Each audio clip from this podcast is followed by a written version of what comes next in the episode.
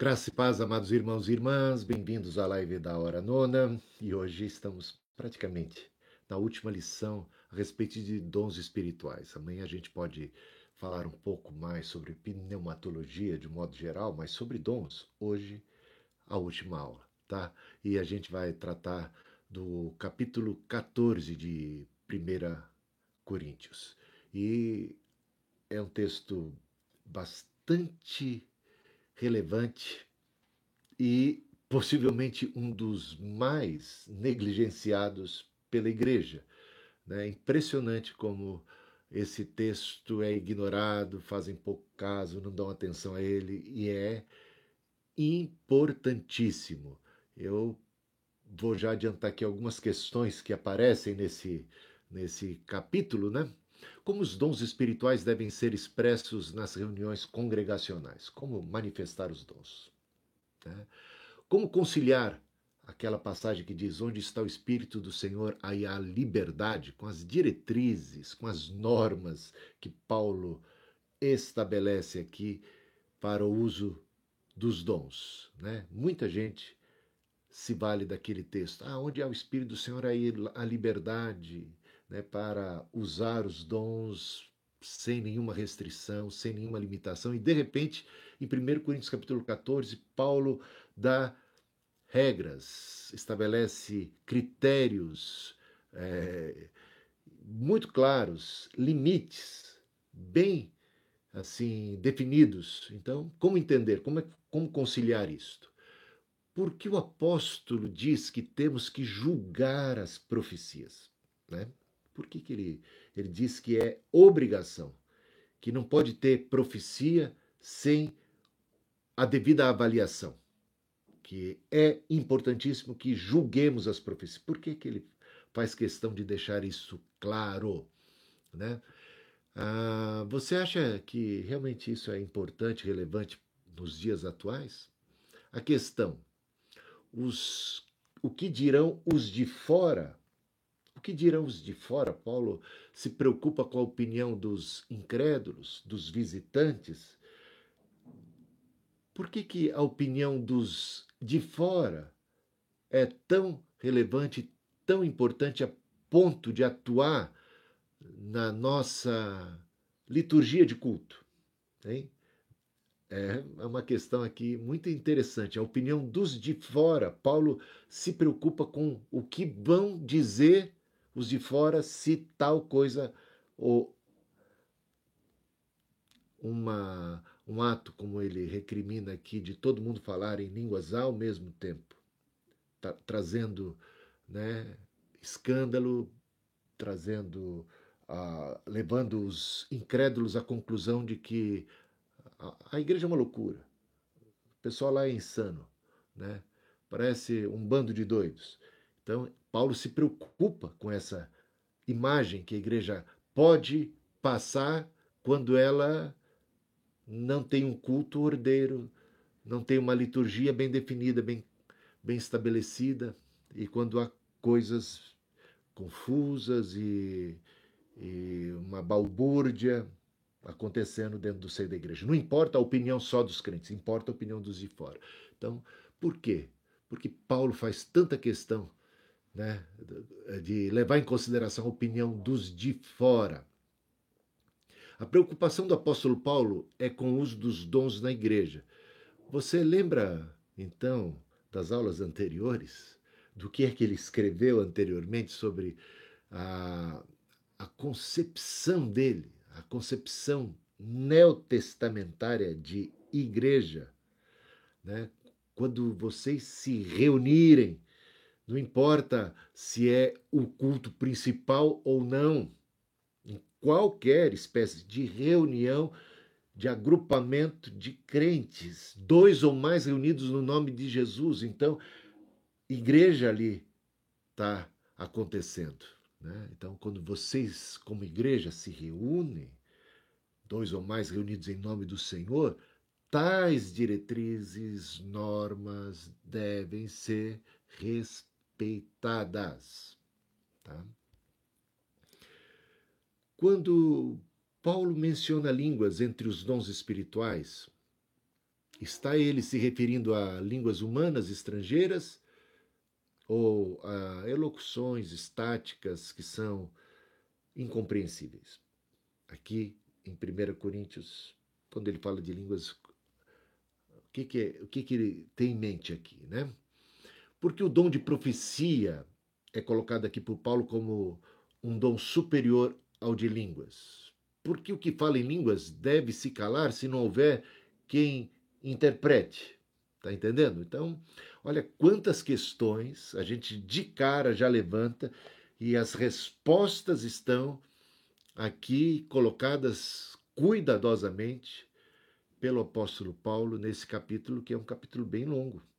Né? Bastante texto aqui, Paulo se dedica a isso. E a gente vai procurar é, entender o que é que Paulo está dizendo, né? E vai deixando aí suas dúvidas. Eu quero responder, quero atender aí a, a, a cada uma das questões que forem sendo apresentadas. E se não der tempo hoje, amanhã, com certeza, com a graça de Deus, é claro, a gente nunca pode dizer com certeza, porque o que é que a gente sabe a respeito do dia de amanhã, mas com certeza eu tenho a intenção de responder. Com certeza, esse é o meu propósito. O coração do homem pode fazer planos, mas a resposta certa vem de Deus. Se Deus quiser e assim permitir, estaremos aqui novamente amanhã, nesse mesmo horário, para tratar né, das questões e falar, né, fazer um fechamento sobre todo esse tema, sobre espiritualidade, sobre espiritualidade, sobre o que é realmente ser espiritual. Recapitulando, antes de entrar aqui no, no capítulo 14, Paulo preparou todo o terreno para a gente chegar nesse capítulo 14. Tá? Paulo, a gente lembra, ele está respondendo a uma carta que apresentou inúmeras queixas a respeito de diversos, nessa, né, diversos problemas que aconteciam dentro da igreja de Corinto. E parte dos problemas tem a ver com o conceito de dons, o uso de dons dentro da igreja, que era uma igreja carnal, apesar de ter todos os dons, então a gente recapitula uma igreja influenciada pelo seu contexto, eh, o contexto de Corinto era um contexto de muito individualismo, né, de toda a sociedade, de disputa, de, de exibição, seja uh, física, né, seja como atleta uh, ou intelectual, como for, tinha ali muita tendência de disputa, de competição, para ver quem é que estava no centro das atenções, quem é que se destacava mais, e esses valores acabaram né, é, invadindo a igreja. A igreja estava no mundo onde tinha que estar, porque Deus, Jesus orou: não peço que os tires do mundo, mas que os livres do mal, é, para estar no mundo como sal da terra, como luz do mundo, mas o mundo não devia estar na igreja. E, a, o, e o o problema ali é que o mundo estava na igreja, o conceito do mundo estava na igreja, a disputa por poder, por destaque, a inveja, os ciúmes. É, eu sou de Paulo, eu sou, eu sou de Cefas, eu sou de Apolo, eu sou de Cristo, eu sou do Espírito Santo. Ou seja, eles estavam dividindo tudo e causando a maior confusão, muita carnalidade, uma igreja cheia de dons, mas não era uma igreja espiritual. Não pude falar a vocês como a pessoas maduras, como a espirituais, mas como a carnais, como a criancinhas em Cristo, diz o apóstolo Paulo. E a gente vê que termina o capítulo 13 ele falando: quando eu era menino, pensava como menino, julgava como menino, mas eu vou crescendo, né? E vou deixando para trás as coisas de menino, chego a ser um homem maduro. Então, esse é o propósito de Deus, que todos nós cheguemos à perfeita varonilidade e tenhamos maturidade no tratamento e no discernimento das coisas espirituais, e não fiquemos com meninices, e faz parte da meninice aquilo que acontecia dentro da igreja de Corinto, que era a valorização de dons é, menos importantes, como o dom de línguas, era colocado é, em primeiro lugar e dons mais importantes, como o amor, era esquecido. O fruto do amor, o dom do amor, né? que todo cristão deve ter. Então, ali havia ah, pessoas se envaidecendo por causa da posse desse ou daquele dom. Normalmente valorizava-se aquilo que era mais é, evidente ou mais notório, ou trazia mais fama e prestígio e destaque, e, e os outros que não tinham os dons de destaque eram desprezados e também se sentiam desprezados, invejavam, ciúmes, contenda. É uma confusão por isso. 1 Coríntios capítulo 13 foi escrito, capítulo 12 também, já deixando a entender que dom é graça de Deus, Deus distribui como quer, e ele coloca duas vezes, faz uma lista de, de dons, coloca o dom de línguas em último lugar, diz que é necessário que haja interpretação, diz que o propósito dos, dos, dons e os dons devem ser valorizados na medida em que eles cumprem a função de edificar a igreja, de contribuir para o benefício do outro. E é isso, com uma mente madura, a gente vai percebendo o que é que realmente importa e como é que Deus realmente vê. Por isso entramos no capítulo 13 falando sobre a, a essência da espiritualidade, que é o amor. Sem o amor, todos os dons reunidos são nada, são imprestáveis, é, só serve para inglês ver, né? Só serve para impressionar os homens, mas não tem valor diante de Deus. Então, Paulo agora entramos no capítulo 14 e ele vai bater nessa mesma tecla e vai tocar na ferida maior da comunidade eh, do, da igreja de Corinto. Tá? Então vamos lá para o texto. Primeiro, não vai, eu nem vou ler hoje, vou, vou, a gente vai lendo à medida, né? porque é bem longo e ia tomar bastante tempo a leitura. Não que não mereça, merece, mas a gente vai lendo e comentando aqui, tá? O dom de profecia é superior ao dom de línguas. Por que ele faz questão de dizer isso? Porque as pessoas lá pensavam diferente. Claro. Tá entendendo? Qual é o problema lá? Colocavam o dom de línguas acima de qualquer outro dom, tá? E usavam e abusavam do dom de línguas dentro da igreja. Se sentiam superiores aos outros pelo, pela posse do dom de línguas. Era um dom que era usado como exibicionismo espiritual, uma carnalidade acontecendo dentro uh, do próprio culto. Paulo vai atacar todos esses erros, usos e abusos a respeito do dom de línguas. Né? Ele vai dizer assim: sigam o amor e procurem com zelo os dons espirituais. Então, o caminho sobre modo excelente é o amor. Sigam o amor. Procurem com zelo os dons espirituais, principalmente que profetizeis. O dom de profetizar. Por quê? Ele responde aqui. Pois quem fala em línguas, veja como ele está tá tratando da questão das línguas, como ele está incomodado. Como é que ele começou o capítulo 13? Né? Ainda que eu falasse a língua dos homens e dos anjos, se não tivesse amor, seria como o símbolo que retine. Seria só barulho sem amor. Portanto, sigam o amor e procure os dons espirituais, principalmente profetizar. Porque quem profetiza é superior ao quem fala em línguas. Ele diz aqui: pois quem fala em línguas não fala para as pessoas. Mas às vezes eles, falam, eles achavam que estavam falando para as pessoas, porque as pessoas ficam impressionadas. Né? Ah, olha a espiritualidade, falou em língua. Hum, o espírito está aqui. Né? Tá entendendo? Então, ficavam impressionadas. Então, Paulo está tratando desse desvio doutrinário, está tratando dessa meninice na análise e na avaliação das coisas espirituais. Pois quem fala em línguas não fala para as pessoas, mas fala para Deus. Ninguém o entende. Pois por meio do Espírito fala mistérios. Mas o que profetiza fala para as pessoas, edificando, exortando e consolando. Veja aqui que a ênfase dada ao dom de profetizar, embora a gente já reconheceu que o dom de profecia também pode é, é, significar é, trazer uma revelação, e a gente vai ver isso um pouco mais adiante, né? Tra trazer uma revelação do que se passa, de coisas que estão acontecendo no coração das pessoas, e pode significar também uma predição de futuro, como aconteceu nos dias do Novo Testamento, com Ágabo, o profeta, eh, né, como um exemplo, lá no livro de Atos, mas principalmente, veja aqui que ele coloca, trazendo edificação, exortação, consolação. Tá? É uma palavra de Deus pela boca do profeta, né, que comunica valores, riquezas, que edifica, que exorta e que consola. O que fala em línguas a si mesmo se edifica.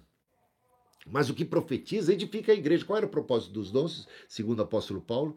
As manifestações do Espírito, as operações do Espírito, as diaconias do Espírito. Qual o propósito delas? A edificação da igreja. Portanto, tudo era visando um fim proveitoso. O dom de línguas tem um fim proveitoso? Tem, mas único e tão somente para quem fala.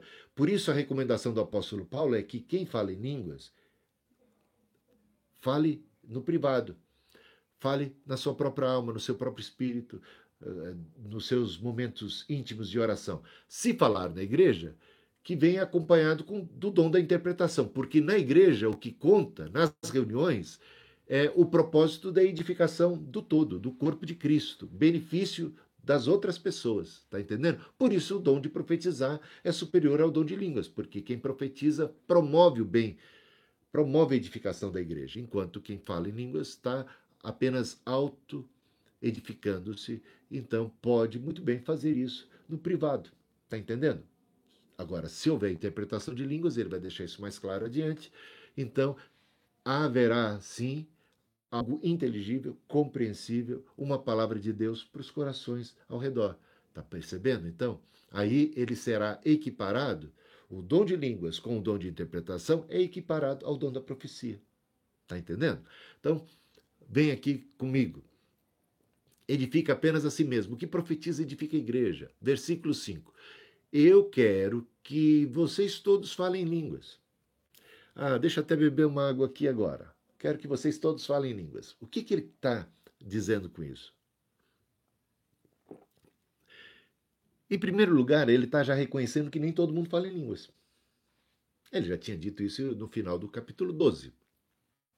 Falam todos em outras línguas? É a resposta né, retórica, daquelas perguntas retóricas, a cada uma delas a resposta é um sonoro não. Então, já tinha dito que nem todo mundo fala em línguas. É claro que toda disputa e toda briga lá na igreja de Coríntios é porque quem tinha o dom de língua se sentia superior a quem não tinha.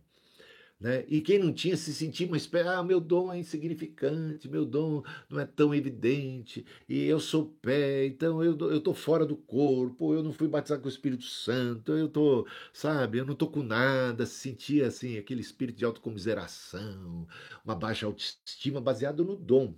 Né? Agora Paulo diz que não pode o pé né, sentir-se assim inferiorizado, não pode dizer que não é parte do corpo só porque ele não é mão, a mão tem o seu lugar, o pé também tem. E Paulo então descreve todo todo o organismo humano como uma analogia para as funções dentro do corpo de Cristo. Lembra disso? Então, todo mundo fala línguas? Não.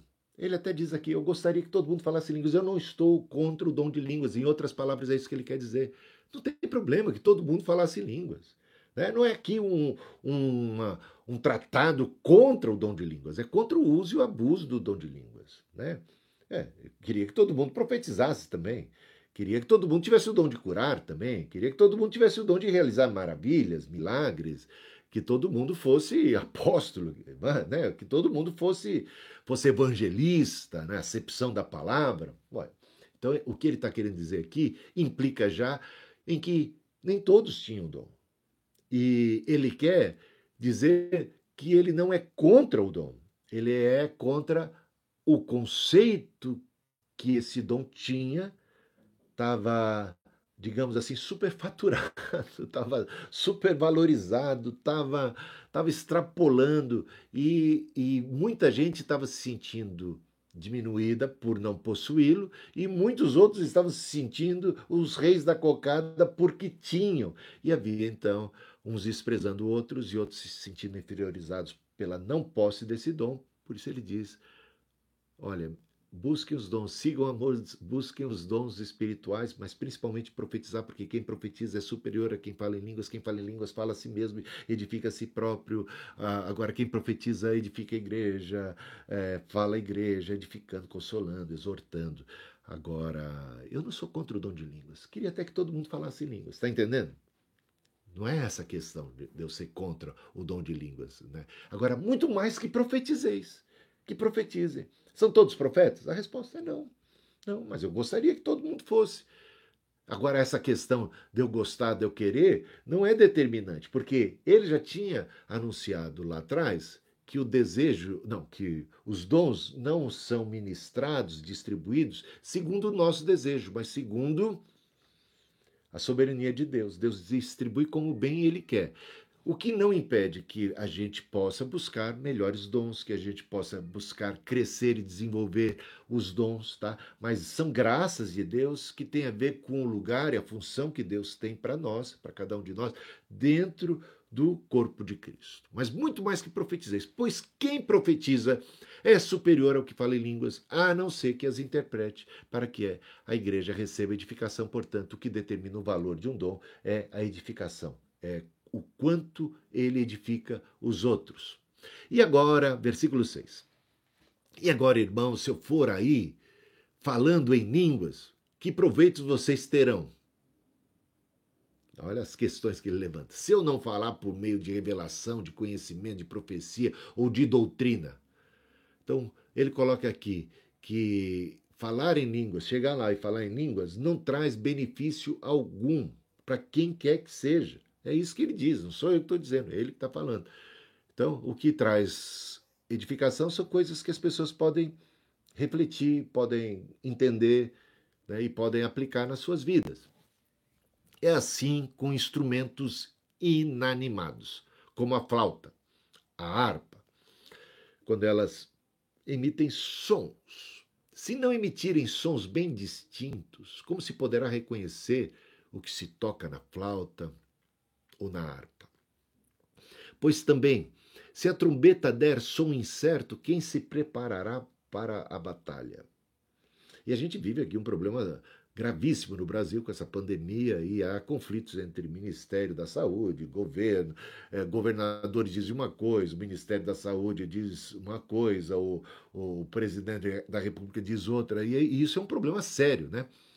Se os governos, se as autoridades não derem um som claro, uma trombeta com um som bem claro, e quando a gente é de quartel, né, os soldados, os, os tenentes, eles aprendem que as trombetas têm sons, som para acordar, o som da alvorada, né? e tem o som da guerra, né? o som do, da tropa de, de vir e de se postar e de, de, de, de alarme.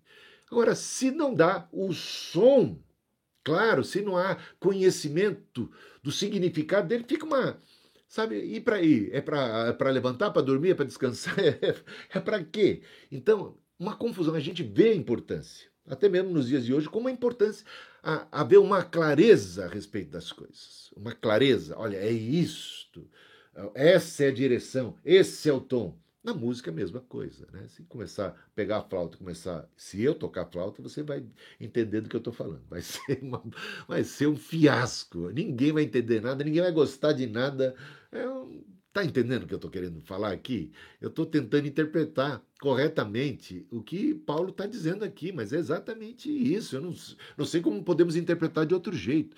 Ele vê o dom de línguas, se não há interpretação, como um som completamente, como palavras completamente incompreensíveis que não trazem benefício nenhum e você fica ali perdido sem saber se vai para a esquerda, se vai para a direita. Se a gente não compreende, se a gente não entende, né? Tem até um, uma piada que eu lembrei agora. Fazer piada com a palavra de Deus, não. Estou fazendo uma piada com, com a, o, o, o problema de não compreender as coisas e como fica ruim, né? Tomar uma decisão quando a gente não compreende. Então, fala-se que o Rui Barbosa, o Águia de Aia, aquele personagem distinto da história do Brasil, né, que era tão honrado pela sua inteligência, pela sua eloquência, pela sua retórica, e que tinha um linguajar assim muito refinado, né? Então, Rui Barbosa chega em casa certa vez e se depara com um ladrão. Pega o ladrão no flagra, roubando com uma galinha em suas mãos, que pegara do galinheiro lá do quintal do Rui Barbosa. O Rui Barbosa pega ele em fraga e, e diz para ele: em flagrante delito e diz: Não é pelo bico do bípede, nem tampouco pelo valor intrínseco do galináceo, mas por transpor sorrateiramente os umbrais de minha residência. Se for por mera ignorância, perdoo-te, mas se for para zombar da minha autoprosopopeia, conjuro-te que com os cordões metamórficos de teus sapatos reduzir-te-ei a cinzas cadavéricas. Aí o ladrão com a galinha na mão, depois de ouvir esse, essa fala do Rui Barbosa, diz assim: E aí, seu Rui, leva ou não leva a galinha? Leva ou não leva a galinha? Então, se você falar numa língua estranha, que essa língua era estranha pro, pro ladrão, era um. O, o, o Rui Barbosa estava no cabedal acima do português, do vernáculo, né, digamos assim. Então, o, o ladrão ficou perdido, no, como um cego no meio do tiroteio. Não sabia se ia para a esquerda, se ia para a direita, não sabia se era elogio, se era crítica, não sabia o significado das palavras. E se alguém fala em línguas e não há interpretação na igreja, o resultado para este que ouve, para a igreja que contempla, que atentamente escuta a fala, é não podemos nem dizer amém. É o que Paulo vai falar mais adiante aqui. Não dá nem para dizer amém. Como é que eu posso dizer amém quando alguém fala em línguas? Eu não sei o que disse. Né? Então fica complicado, não entendi nada. E aí o que, que eu faço com isso? Não sei. Pode ser até interessante no, no primeiro momento, quando se trata de uma novidade, mas logo isso deixa de ser novidade dentro da igreja. Né? Logo isso né, com o passar do tempo, deixa de ser uma curiosidade. E aí perde até a, esse efeito do, do novo. Ele entra numa mesmice e simplesmente sem, sem riqueza para os demais, ainda que possa ter uma riqueza pessoal para quem fala. Então, a recomendação do Paulo, do apóstolo, é: fale em particular, edifique-se a si mesmo. Na igreja, o que conta é o que promove o bem dos demais. Gostou disso? Está aqui Paulo, Paulo claro, Paulo com uma luz, Paulo, Paulo um, um, um, cheio do Espírito Santo, com um discernimento tremendo, está nos ajudando a entender, ajudando a igreja de Corinto e a nós aqui também a compreendermos todas essas coisas.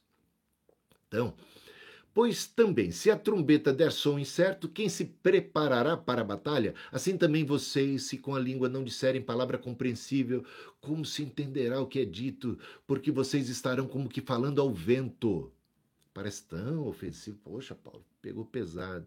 Falando ao vento, o que, está. Não, eu estou falando com Deus, eu não estou falando ao vento. Não, ele está ele tá dando a entender que para os demais, para os demais, vai ser alguma coisa sem propósito, sem razão, sem edificação, sem nenhuma contribuição efetiva para o bem daqueles que ouvem. Há, sem dúvida, muitos tipos de vozes no mundo e nenhuma delas é sem sentido. Se existe linguagem, meus irmãos, o propósito da linguagem é comunicar. Se ela não comunica, de que serve? É isso que Paulo está falando para que serve uma linguagem que não comunica aos demais. Então, a reunião exige, né, a reunião dos crentes exige que os demais sejam contemplados devidamente e possam participar efetivamente, compreendendo tudo que acontece. Então, falar em línguas é algo que edifica a alma. Fale você em seu particular, no seu espírito, a não ser que haja intérprete porque com a interpretação outros serão também beneficiados. Né? Mas se eu não entender o significado da voz, serei como estrangeiro para aquele que fala, e ele será estrangeiro para mim. Assim também vocês, visto que desejam dons espirituais, procurem progredir para a edificação da igreja. Quantas vezes você vai ver, vai ouvir, vai ler Paulo batendo na mesma tecla. É, é, parece até cansativo, né? Quantas vezes a gente ouve? Para edificação da igreja, para edificação da igreja, com um propósito claro, que promove a edificação da igreja. Versículo 13: Por isso, quem fala em línguas, ore para que as possa interpretar. Porque se eu orar em línguas, meu espírito de fato ora, mas a minha mente fica infrutífera. A própria pessoa, quando ora só em línguas, ela tem um benefício lá no íntimo, na comunhão espiritual com Deus, né? Agora, ela fica com a mente infrutífera. Então, até nesse sentido, para ela, não é, digamos assim, um momento devocional completo. o momento devocional completo precisa trazer a edificação da mente e não apenas do coração e não apenas dos sentimentos, né? Veja assim, o homem integral. Então não pode uma pessoa que também tem o dom de línguas contentar-se único e tão somente em ficar falando em línguas. Ele precisa buscar palavra, precisa buscar o entendimento, precisa dialogar com Deus, precisa ouvir a voz de Deus, né, de alguma maneira mais direta e concreta. Que farei então? Vou orar com meu espírito, mas também vou orar com a mente. Portanto, a mente precisa ser edificada. O culto de cada um de nós, mesmo no particular, precisa ser um culto racional. Vou orar com o meu espírito, mas também vou orar com a mente. Vou cantar com o meu espírito, mas também vou cantar com a mente. Se você falar apenas em espírito, como o não instruído poderá dizer amém? O amém. Depois da oração de agradecimento que você fez. Porque ele não entende o que você diz. A sua oração de agradecimento pode ser muito boa, mas o outro não é edificado. Dou graças a Deus porque falo em línguas mais do que todos vocês. Contudo, na igreja, entenda-se, na reunião dos irmãos, dois ou mais reunidos em nome de Cristo, prefiro falar cinco palavras com meu entendimento para instruir os outros do que falar dez mil palavras em línguas. Aí fica bem claro como Paulo entende o valor das palavras que comunicam significado, que promovem edificação e o bem-estar, e não vê valor algum em palavras que as pessoas não podem compreender, a não ser que sirva para elas no momento íntimo, e mesmo nesse momento íntimo com Deus, elas devem orar também com a mente. Quanto à maldade, sim, ah, não, versículo 20. Irmãos, não sejam meninos do entendimento. Mais uma vez tocando nessa questão, não sejam meninos. Vocês eram, eh, eh, eram crianças, é, são criancinhas em Cristo. Uh, vocês são carnais, vocês precisam crescer e amadurecer. Quando eu era menino, pensava como menino, agia como menino, mas agora que sou adulto, deixei as coisas de menino. Então deixem as coisas de menino. Paulo está sempre aqui na primeira carta aos Coríntios falando sobre a necessidade de amadurecer entendimento, amadurecer o próprio espírito, né? E a compreensão e a valorização, a valoração das coisas dentro do corpo de Cristo, tá? Então, quanto à maldade, sim, sejam crianças, sejam ingênuos, não sejam, não precisa praticar, ser escolado na prática da maldade, não, nem, nem deve, né? Mas quanto ao entendimento, sejam pessoas maduras. Agora, vem dois versículos, um, alguns versículos difíceis de, de compreender, então peço a, bastante atenção de vocês. Até, até, agora você vê que foi, foi tranquilo, né? Apesar de às vezes as pessoas não obedecerem, mas não é porque está difícil de entender, é porque não querem mesmo, né? Agora, tem um texto um pouco mais complexo, porque ele cita um texto do Antigo Testamento. Na lei está escrito: Falarei a este povo por meio de homens de outras línguas e por meio de lábios de outros povos, e nem assim me ouvirão, diz o Senhor. De repente vem esse texto aqui, citado por Paulo, dentro desse contexto. Sejam pessoas maduras. Está tratando da questão do dom de línguas e traz esse texto. Você sabe onde é que está esse texto? Deixa eu mostrar aqui para vocês. Ele está em Isaías, capítulo 28, versículos de 11 a 12. É de lá que Paulo tira essa passagem. Veja bem. Falarei a esse povo por meio de homens de outras línguas e por meio de lábios de outros povos, e nem assim me ouvirão. Deus está se queixando aqui em Isaías. Olha, vocês vão ouvir a minha voz através de gente de outra língua. E vocês não vão me ouvir e não vão me escutar mesmo assim. Aí a gente fica um pouco perdido, né? Não sei se você, mas eu acho que todos nós, de repente, parece cair de paraquedas esse texto, embora fale de línguas estranhas ou estrangeiras, aqui mais propriamente falando de línguas estrangeiras, e a gente está querendo uh, entender que Paulo está falando sobre, ó, a linguagem precisa ser compreensível. Né? A linguagem precisa ser compreensível. Isso sim é importante.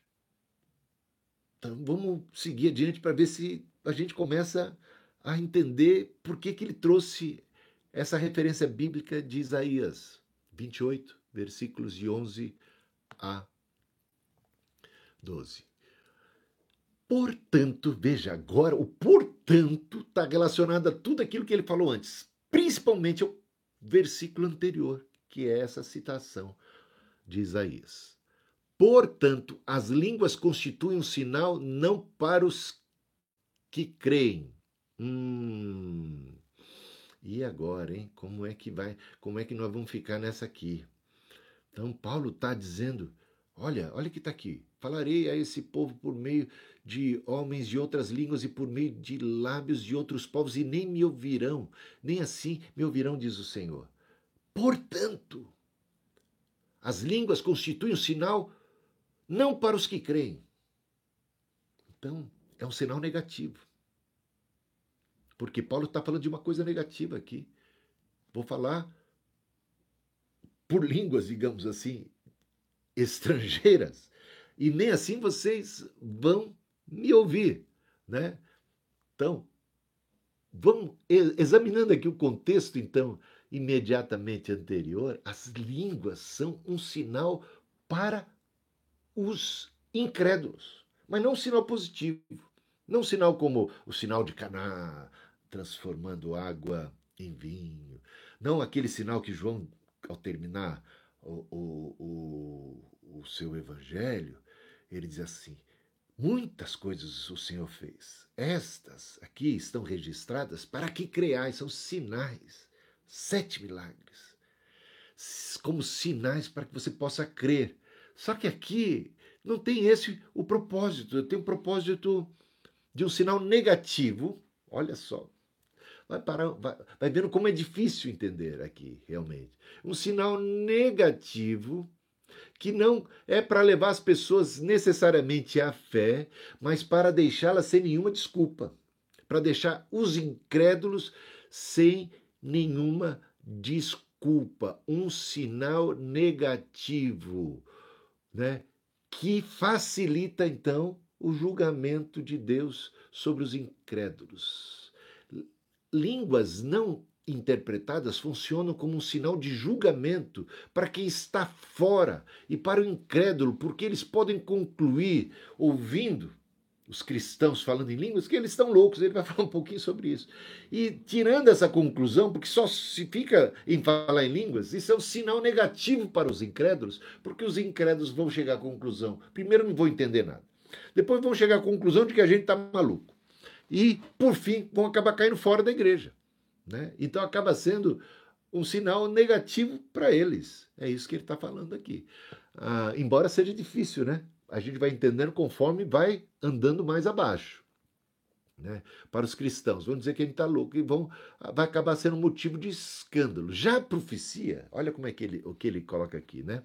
Já a profecia né, é um sinal para os crentes, embora o propósito da profecia seja, em primeiro lugar, beneficiar os crentes, promovendo edificação, promovendo exortação, promovendo a, a digamos assim, a, consolação, né? aquelas três, é, é, aqueles três propósitos da profecia, ela também, ele vai colocar aqui bem abaixo, ela também não ela é um, um, sinal para os crentes, é um benefício para os crentes em primeira mão, promovendo essas três é, qualidades, três propósitos maravilhosos da profecia para a comunidade da fé.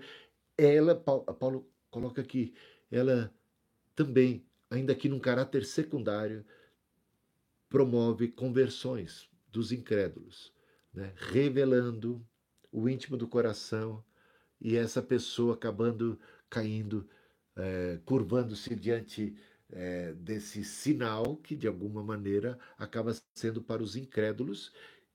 E é como a mulher samaritana. Lembra da mulher samaritana? Jesus conversando com ela, de repente Jesus diz algo revelador a respeito do, da, do estado né, conjugal daquela mulher, do, da, do histórico e do estado atual. E isso foi impressionante para ela, porque Jesus e ela nunca tinham sido apresentados antes. Ela sabia que Jesus nada podia realmente saber. Não tinha Facebook, não tinha Instagram, não tinha nada disso, então não dava para para ter feito uma pesquisa antes a respeito. Aquele foi o um encontro casual de alguém que está passando por ali que não é da região, que ela nunca viu e Jesus nunca tinha visto, né, pelo menos fisicamente falando.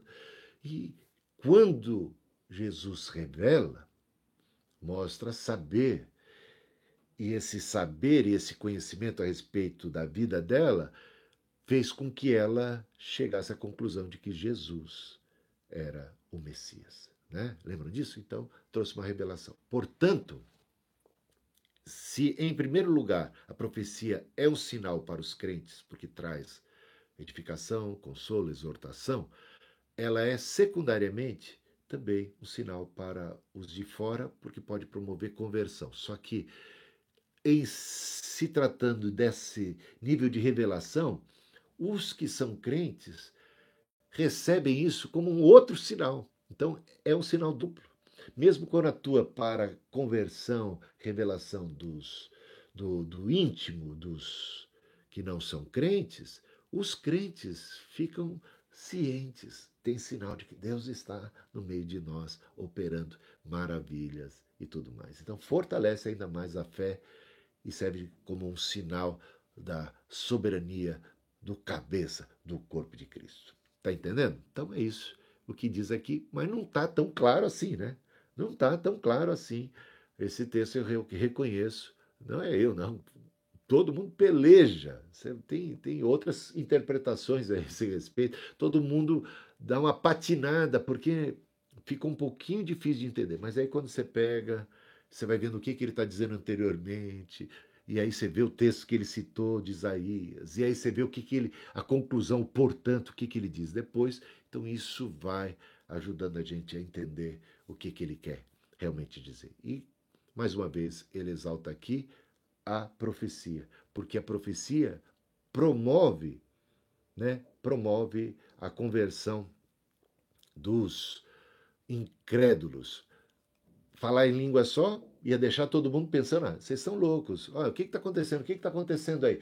Só chama atenção. Lembra disso? No Pentecostes você viu isso profecia, a, não, a, o falar em línguas foi algo que despertou a atenção de todo mundo. O que está acontecendo? Vocês estão bêbados? Vocês estão loucos? Lembra disso?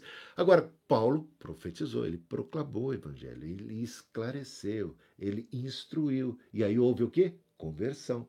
Paulo está preocupado. Se todo mundo falar em línguas da igreja, não pensa que isso vai beneficiar os incrédulos, vai ser um sinal negativo. Eles vão ficar achando que vocês estão bêbados, vocês estão malucos, é um bando de doido, vão acabar saindo da igreja escandalizados. Ou não tem gente que fica escandalizada com a, com a bagunça que muitas vezes acontece em muitos cultos. É, os incrédulos ficam chocados, falam, mas que é isso? Que bando de doido é isso, né?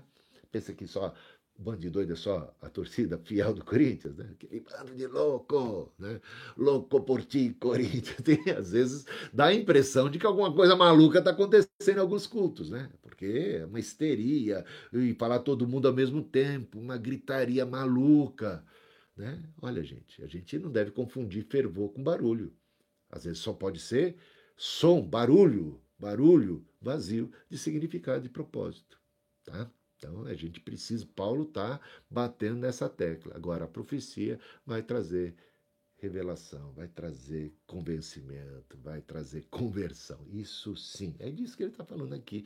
Dentro, desse contexto todo, do começo ao fim, ele bate na mesma tecla, só que fica um pouquinho difícil de entender pelo, pela da, pela maneira abrupta como ele introduz esse texto e como ele começa a falar e fala de sinal, e a gente sempre entende sinal como alguma coisa positiva, quando o sinal pode ser também um sinal do fim, um sinal é, de juízo, um sinal de condenação. Né? Não é só sinal de coisa boa, tem sinal de coisa ruim, de sinal do juízo que se avizinha. Vamos para os finalmente, então? Versículo 26. Que fazer então, irmãos? Então, então, diante de tudo isso que foi dito, o que, que nós vamos fazer com todas essas informações? Quando vocês se reúnem, mais uma vez a ideia da igreja como a reunião dos crentes, quando vocês se reúnem, um tem um salmo. Vai cantar. Ótimo. Outro tem um ensino. É o dom de mestre aqui em questão. Este traz uma revelação, porque o ensino sempre é a revelação da vontade de Deus, do propósito de Deus. Mas pode ser que uma outra pessoa tenha também alguma espécie de revelação, essa do tipo que a gente, ao falar, pode estar, às vezes, até meio, meio sem saber, falando de maneira tão íntima. Isso já aconteceu comigo algumas vezes. Terminado o sermão, a pessoa vem falar, pastor, é, quem contou para o senhor isso? Não sei, os pastores que me ouvem, ou os professores, os líderes da igreja, se tem experiências semelhantes. Creio que sim. Quem é que te contou isso? Como é que você ficou sabendo disso? Como é que você ficou sabendo? Pô, eu nem sabia que eu estava falando a seu respeito, eu simplesmente preguei a palavra. Mas o Espírito trabalhava e revelava e tocava naquele coração e a pessoa entendia: isso foi para mim. Isso foi como uma revelação da minha vida. Né? Olha, e você está ali sem saber que está sendo usado nesse nível. Então é possível sim, atra através do ensino, uma revelação. Aquele fala em línguas. Veja que não é contrário falar em línguas. Desde que haja interpretação. E ainda outro faz a interpretação. Faz a interpretação. Sem interpretação, ele vai deixar claro que não deve continuar que tudo seja feito para edificação. Quando vocês se reunirem, propósito é edificação. No caso de alguém falar em línguas, que não sejam mais do que dois ou, quando muito, três, e isso sucessivamente. Paulo está pegando pesado aí, uma turma que gosta de falar em línguas todo mundo ao mesmo tempo. E aí? É o apóstolo. Limitando o uso do dom de línguas dentro da igreja, restringindo a no máximo três. No máximo três, ele diz. Sucessivamente, um depois do outro. Nada de falar todo mundo simultaneamente. Isso é bagunça. Isso é barulho. Isso é confusão. Ninguém vai entender o que está acontecendo. De onde que a gente tirou isso? Onde que está isso na Bíblia? Né? De todo mundo falar ao mesmo tempo. De todo. Ah, vamos orar e todo mundo ora ao mesmo tempo. É estranho as escrituras sagradas isso. Você não encontra isso. Né? Talvez num momento de comoção, de muito, digamos assim, muita necessidade de clamor, uma coisa assim, que está desgraçando todo mundo e todo mundo começa a clamar: socorro, socorro, socorro. Né? A coisa está um tanto fora do, da normalidade. Você não encontra isso na Bíblia mesmo, em lugar nenhum todo mundo ah, ao mesmo tempo falando. Isso aí é uma prática estranha às escrituras sagradas. Não deve ser a norma. Não deve ser uma prática comum. Aonde é que a gente encontra isso na Bíblia? Quem é que está ensinando a gente? De onde é que a gente, de repente, adquire os costumes e não questiona os costumes se eles estão de acordo com o ensino bíblico? Falar em línguas? Tudo bem, desde que haja interpretação. Falar em língua? Tudo bem, desde que seja no máximo três. Falar em línguas? Tudo bem, desde que seja no máximo três, haja interpretação e seja de maneira sucessiva, um depois do outro. Está aqui, é mandamento do apóstolo Paulo. E que seja feito tudo para edificação. E haja alguém que interprete. Mas não havendo quem interprete, fique calado na igreja. Quem é que diz isso? É o, o bispo chato? Estraga prazer? Palavra de Deus. Não tem texto na Bíblia mais claro a respeito do uso e, e, e, da administração dos dons espirituais do que esse, 1 Coríntios 12, 13 e 14. E Paulo está sendo muito claro nesse momento. Mas não havendo quem interprete, fica calado na igreja, falando consigo mesmo e com Deus. Tratando-se de profetas, falem apenas dois ou três, e os outros julguem. A gente já falava isso em aulas anteriores sobre a necessidade né, de casar o dom de profecia com o dom de interpretação, o dom de discernimento de espíritos.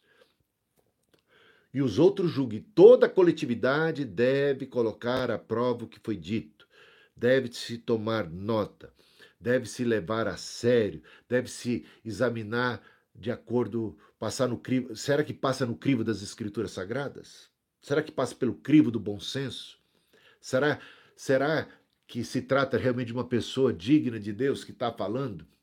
Então vamos ver, vamos tomar nota, vamos levar a sério. O ministério profético precisa ser avaliado, precisa ser julgado, não pode ser banalizado, não pode ser assim, olha, quem ousa se levantar contra o servo de Deus ou a serva do Senhor, ungido do Senhor? Quem é que vai desafiar, mexer, vai me questionar? Quantas vezes você vê os falsos profetas usam e abusam?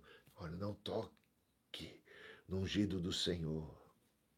Primeiro que o ungido do Senhor era o rei no passado. Né? Ungido era o rei do passado. É. E esse negócio de não toque no ungido do Senhor, é muito confortável para o falso profeta que não quer ser julgado, que não quer ser avaliado, né? Agora, quem não deve, não teme. Eu falava para vocês, né? Da, chegaram duas profetisas vindas de igrejas eh, de outra ah, de uma ala mais pentecostal para a igreja metodista ali perguntaram: vocês creem em profecia? Sim, cremos. Cremos muito em profecia. Não somos sensacionistas. Agora, cremos tanto que a gente toma nota. Cremos tanto que a gente julga, que a gente avalia, né? que a gente examina tudo para reter o que é bom. Olha só o que diz aqui o apóstolo Paulo em 1 Coríntios, não, em 1 Tessalonicenses capítulo 5, versículos 20 e 21. Não despreze as profecias. Aí eu falei, tá aqui, ó. Eu não desprezo profecia, não. Pelo contrário, eu anoto. Eu levo muito a sério o que é dito. Examinem todas as coisas. Ah, a gente examina e retém o que é bom. Né? E a gente julga. No Antigo Testamento, Deus falou que era para julgar. Se não se cumprisse, era para ser tratado como um falso profeta. No caso, eles apedrejavam. Aqui a gente é mais brando, né? A gente só vai classificar, vai ter uma. Você é uma pessoa que a gente não vai mais ouvir. Você não é uma pessoa de respeito dentro da nossa comunidade. Você falou e não se cumpriu. A gente leva a sério, a gente. E tá aqui. Esse é o conselho bíblico. Que haja ordem e decência. No máximo três, um depois do outro. E os outros julguem. E se, porém, vier uma revelação a alguém que esteja sentado, cale-se o primeiro. Ele estava vendo o seguinte: de repente, tinha gente falando em profecia, mas levantava um outro para falar já no meio da fala desse, e esse continuava, insistia, esse aqui continuava, e ficava os dois ali quase, quase uma competição de profetas disputa de profetas. E aí, o que, que você acha? Já viu isso no culto? Eu já vi. Eu já vi. Uma confusão. Fica uma saia justa, fica um ambiente, fica zoado e a igreja fica perdida. Então ele está normatizando. Tem alguém aqui falando? Se a palavra de Deus veio a uma outra pessoa e essa começou a falar, o primeiro que se cale. Que, não, que nunca haja duas pessoas disputando a fala. Que sempre haja uma única pessoa falando em oração, em profecia. Olha a ordem, olha o entendimento, a clareza, como deve ser a liturgia do culto, muito racional, muito lógica, muito inteligível, compreensível. Para que todos aprendam, né? porque todos poderão profetizar. É claro, no máximo três por dia, né? Mas pode no outro dia outro profetizar, não tem problema, mas desde que haja uma ordem respeitada, que não haja aquele. Tem gente que. Ah, ah vai, a noite toda. Todo dia, todo culto é vigília. Não, tem que ter hora para começar, hora para terminar. Pode ser planejado, pode sim. E como é que fica aquele negócio? Onde é o Espírito do Senhor, aí a liberdade. Porque é o que as pessoas. Ah, você está ali na liberdade do Espírito. O pastor, como é que o senhor ousa? É o Espírito que está falando, o senhor ousa limitar. Como é que o apóstolo Paulo limita no máximo três? Como é que o apóstolo Paulo diz que não se deve todo mundo falar ao mesmo tempo dentro da igreja, seja em língua, seja em profecia? Como é que o apóstolo Paulo é o Espírito que está trabalhando? Deixa o Espírito trabalhar, deixa o Espírito. Mas calma aí, se é o Espírito que está trabalhando, então deveria haver o quê? Ordem e decência. É o Espírito que está trabalhando? Onde é o Espírito de Deus a liberdade? Sim, mas onde é o Espírito de Deus há ordem e decência. E quando se fala de liberdade, não é liberdade para você fazer o que você bem entende, não. É liberdade do pecado, né?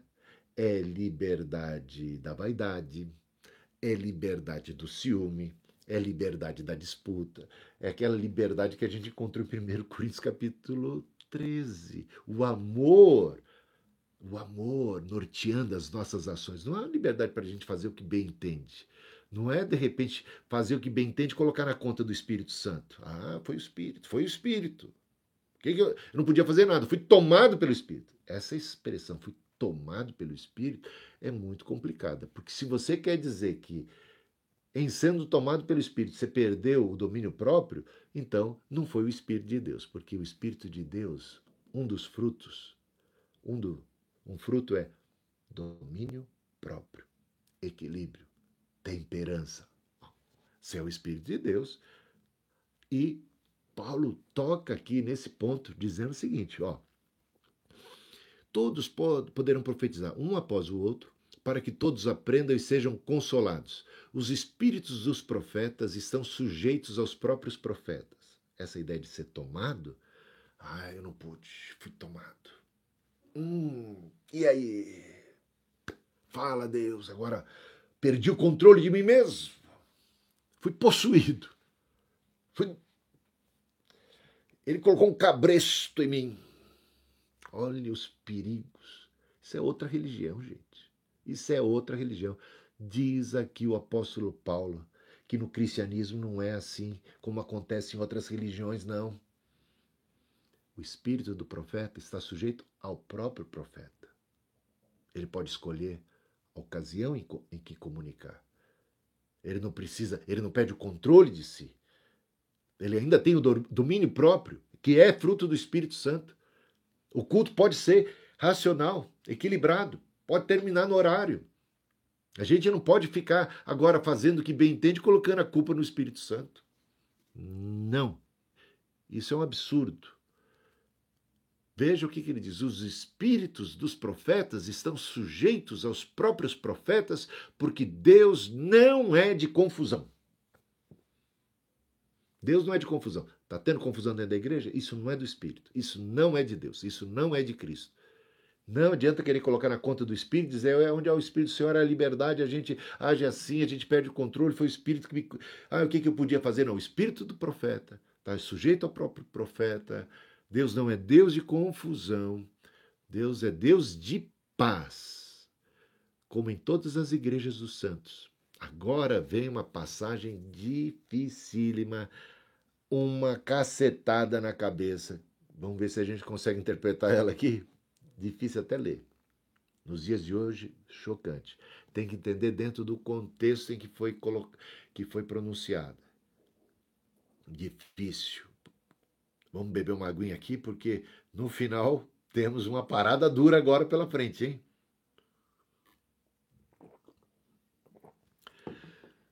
Que as mulheres se conservem caladas na igreja. E muita gente tem usado esse texto para calar a boca das mulheres porque não lhes é permitido falar, mas estejam submissas, como também a lei o determina. Se, porém, querem aprender alguma coisa, se querem aprender, que história é essa? Se querem aprender alguma coisa, perguntem em casa ao seu próprio marido. Porque para a mulher é vergonhoso falar na igreja. Veja aqui o contexto cultural da época sendo ressaltado. É vergonhoso. Naquele contexto. Hoje é vergonhoso a mulher falar na igreja? Não, é vergonhoso calar a boca da mulher na igreja. Hoje é vergonhoso. Ah, mudou de figura. Né? Paulo preocupado com o contexto local. e que isso que eu estou falando é verdadeiro e que não dá para você levar a ferro e fogo essa fala se vê dentro do próprio contexto da carta. Que, mais adiante, veja assim, a 1 Coríntios capítulo 15, não, capítulo 11, versículo 5. O que é que diz lá? Se Paulo está mandando a mulher ficar calada aqui na igreja, não permitindo que ela fale, se tiver que fazer pergunta, não, per... não é permitir só que ela, que ela dê aula, não. Que ela queira aprender. Ela aprenda em casa. Se ela quiser fazer pergunta, que não seja na igreja, que seja para o seu próprio marido em casa. Quem quer levar ferro e fogo isso não pode permitir sequer que a mulher faça pergunta dentro da igreja. Será que isso é uma lei geral, absoluta, em todos os contextos? Ah, certamente que não. Né? Certamente que não. E como é que a gente vai ver isso? Como é que a gente vê isso? Primeiro, que a mulher samaritana faz pergunta para Jesus e faz um monte de pergunta para ele, né? E Jesus não era marido dela não. E Jesus responde. A mulher pode fazer pergunta para aprender sim, né? Em segundo lugar, Jesus deu à mulher o privilégio de ser a primeira porta-voz, proclamadora da mensagem da ressurreição. A primeira a declarar: Eu vi o Senhor, ele ressuscitou. Foi Maria Madalena. Quero ver calar a boca dessa mulher. É Jesus que está botando a revelação na boca dela e não na de Pedro e não na de João. Propositalmente, Jesus está dando voz à mulher numa sociedade que inibia, que constrangia, que pisava, que quando se contava gente, não se contava mulher. Mulheres eram deixadas de fora, mulheres e crianças não eram contabilizadas. Para mulheres e crianças não há. Ah, vamos contar a gente. Quantas pessoas tem aqui? Ah, tem 5 mil homens. Né? 5 mil homens, só contaram os homens. Mulheres e crianças foram deixadas de fora da conta quando queria se saber quantas pessoas participaram de determinado evento. Mulheres discriminadas, sociedade machista, autoritária, horrenda sociedade. E Jesus vem quebrando tudo isso. Paulo aqui, ele está refletindo o conceito daquela sociedade, não porque ele está referendando, não porque ele assina embaixo, não porque ele concorde com ele, mas porque ele vê uma ameaça acontecendo dentro da igreja de Corinto, dentro do contexto local. Qual que era a ameaça? A ameaça é que as mulheres, por causa da própria liberdade cristã, por causa do dom de profecia que vinha, que foi dado para as mulheres também, elas estavam cada vez mais à vontade dentro da igreja. E isso estava sendo motivo de escândalo para os de fora. Mais uma preocupação de Paulo em relação à evangelização. Uma pedra de tropeço numa sociedade machista, levantar a bandeira do direito da mulher naquele momento era simplesmente trazer muito mais perseguição e fechar as portas da evangelização para as pessoas daquela cultura que, numa sociedade machista, né, a mulher não tinha independência do homem, não. A mulher cria no que o marido cria. Ainda que ela não cresce, ela tinha que confessar publicamente que cria. Era diferente, outro mundo. Então, Paulo não quer antecipar, não quer colocar o carro na frente dos bois. Então ele simplesmente está preocupado com a questão do escândalo. É vergonhoso. Ele está muito preocupado com aquilo que é vergonhoso dentro daquele contexto. Isso vai acabar trazendo tantas críticas. Uma, a cabeça daquele povo toda preconceituosa em relação às mulheres e eles vão se sentir ameaçados como sociedade. É isso que está aqui, tá? Quer que eu prove para você? Então, vou provar. Né? Ele está proibindo, inclusive, aqui dentro desse contexto, que a mulher faça pergunta na igreja. Que ela profetize, que ela faça pergunta, mas será que é isso que Paulo pensa? Paulo proíbe realmente a mulher de profetizar? Será que a mulher não tem espaço para o exercício de dons e ministérios dentro da coletividade da igreja? Será que Paulo está fazendo esse tipo de discriminação e que isso se, se aplica de maneira generalizada para todas as igrejas, em todos os contextos, em todas as sociedades, em todos os tempos? Será que é isso? Então, vamos começar a, a quebrar essa ideia dentro do próprio da própria carta. 1 Coríntios capítulo 11, versículo 5. Toda mulher, porém, que ora ou profetiza com a cabeça descoberta, desonra sua própria cabeça, porque é como se a tivesse rapada. Quanto é que a mulher estava orando aqui? Dentro da, de casa? Ele está preocupado com a mulher orando dentro da própria casa dela, no particular? Claro que não. Ele está preocupado com uma mulher que está profetizando para ela mesma, dentro do próprio contexto do lar? Não. Ele está falando da igreja. Ele está fazendo uma observação que tem a ver com o contexto da igreja. Então, toda mulher que ora, então a mulher podia orar. Toda mulher que profetiza, então a mulher podia ensinar. Ela podia profetizar. Quem profetiza, ensina, instrui edifica, proclama. Ele está preocupado aqui em que ela profetize sem ter a cabeça coberta. Mais uma razão aqui, mais uma vez, gente, olha só, questão cultural. Era vergonhoso para a mulher. Né? É, é uma desonra para sua própria cabeça, porque é como se ela tivesse rapada, orar sem o véu. Então a mulher tinha que colocar o véu. A mulher tinha que ter cabelo comprido. Se não tivesse cabelo comprido, tinha que usar o véu para fazer, às vezes, dentro daquela cultura. Tinha muito a ver isso, é um paralelo que a gente hoje não vai ter tempo de entrar, mas com as, as religiões pagãs, as práticas das religiões pagãs, o que estava acontecendo em relação às mulheres nas religiões pagãs, e Paulo está querendo diferenciar. Paulo está querendo mostrar que as mulheres cristãs e a cultura cristã é diferente da cultura pagã e está muito preocupado com o contexto do que pensam, da imagem que a igreja vai passar para aquela sociedade que ainda não está preparada para um levantar e um erguer da bandeira dos direitos das mulheres. Mulheres têm direito a voto, mulheres têm direito a isso. Naquele tempo, tá? estamos falando de dois mil anos atrás. Uma cultura completamente doente nesse aspecto. Tá? As mulheres realmente eram muito oprimidas, muito discriminadas. Paulo está dizendo aqui, quando ela profetizar, que tem a sua cabeça coberta, que tem um véu. Por cada contexto, porque é desonroso para sua cabeça, porque vai pegar mal, porque isso é como funciona dentro daquela cultura, dentro daquela, daquele contexto. Você está entendendo o que eu estou falando? Está entendendo o que Paulo, o que eu estou falando menos, é mas o que Paulo está falando mais, entendo o que ele está falando. Então, podia profetizar ou não podia profetizar? E aí, Paulo? Parece que ficou meio. Leva ou não leva galinha, né? Voltando aqui. Profetiza ou não profetiza? Fala ou não fala? Profetizar de boca fechada não dá, gente. Profetizar de boca fechada não dá. Se a mulher profetizava, então ela tinha voz na igreja. E isso é um dos fenômenos promovidos pelo Espírito Santo. Jesus deu voz para a mulher, ressuscitando e apresentando-se ressuscitado em primeira mão para uma mulher e dizendo a ela: vai e proclama.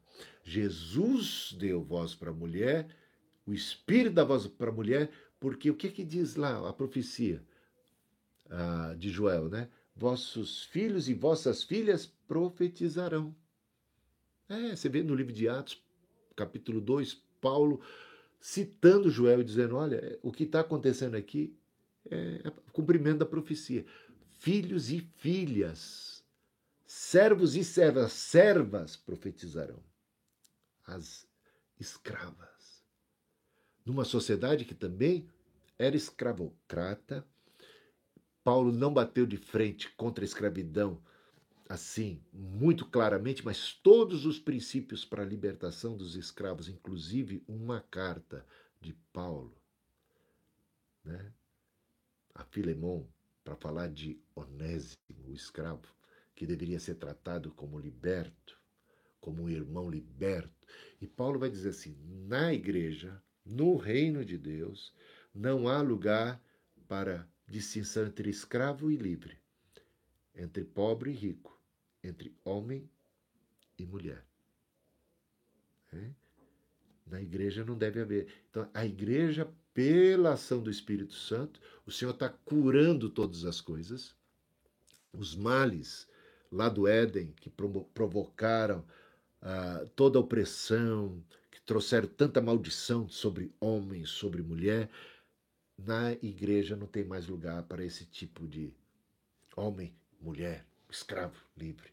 De repente, o escravo, a serva, recebia no contexto da igreja a palavra do Senhor. Bendito Espírito Santo de Deus que estava fazendo e promovendo uma revolução. Só que Paulo não quer colocar o carro na frente dos bois, num contexto em particular, teme que, em avançando demais o sinal, nesse momento, venha a prejudicar a expansão do evangelho. Então, as coisas têm o seu devido tempo. A semente está plantada. Quem disse que no reino de Deus não tem lugar para homem e mulher, para escravo e livre, foi o próprio apóstolo Paulo, tá? Então, só colocando aqui os pingos nos is, colocando aqui tudo no seu devido lugar e trazendo para vocês o entendimento. Ah, termina ele, versículo 40, dizendo: Tudo, porém, seja feito com ordem e decência, ou com decência e ordem. Esse é o princípio da ação do Espírito Santo. Ação benéfica, promovendo o bem comum, a edificação do corpo de Cristo e da igreja. Bom, avançamos também bastante no tempo, 16 e 11 nesse momento. Não vai dar para responder as perguntas, mas se você deixou aqui a sua pergunta, amanhã a gente vai tratar. Talvez a gente possa fazer uma aula completamente diferente amanhã eu vou só trabalhar com perguntas. Aí você entra ao vivo e já me faz a pergunta uma após outra e eu vou estar respondendo aqui a cada uma delas, interagindo. Quer brigar comigo? Briga. Quer brigar com o apóstolo Paulo? Briga também. Vamos bater papo, vamos ficar conversando, vamos entender as escrituras sagradas. A gente quer entender o que diz a palavra de Deus, tá? Deus abençoe. A paz de Deus que excede a todo entendimento, guarde a sua mente e seu coração em Cristo Jesus e até amanhã, se Deus quiser. Amém.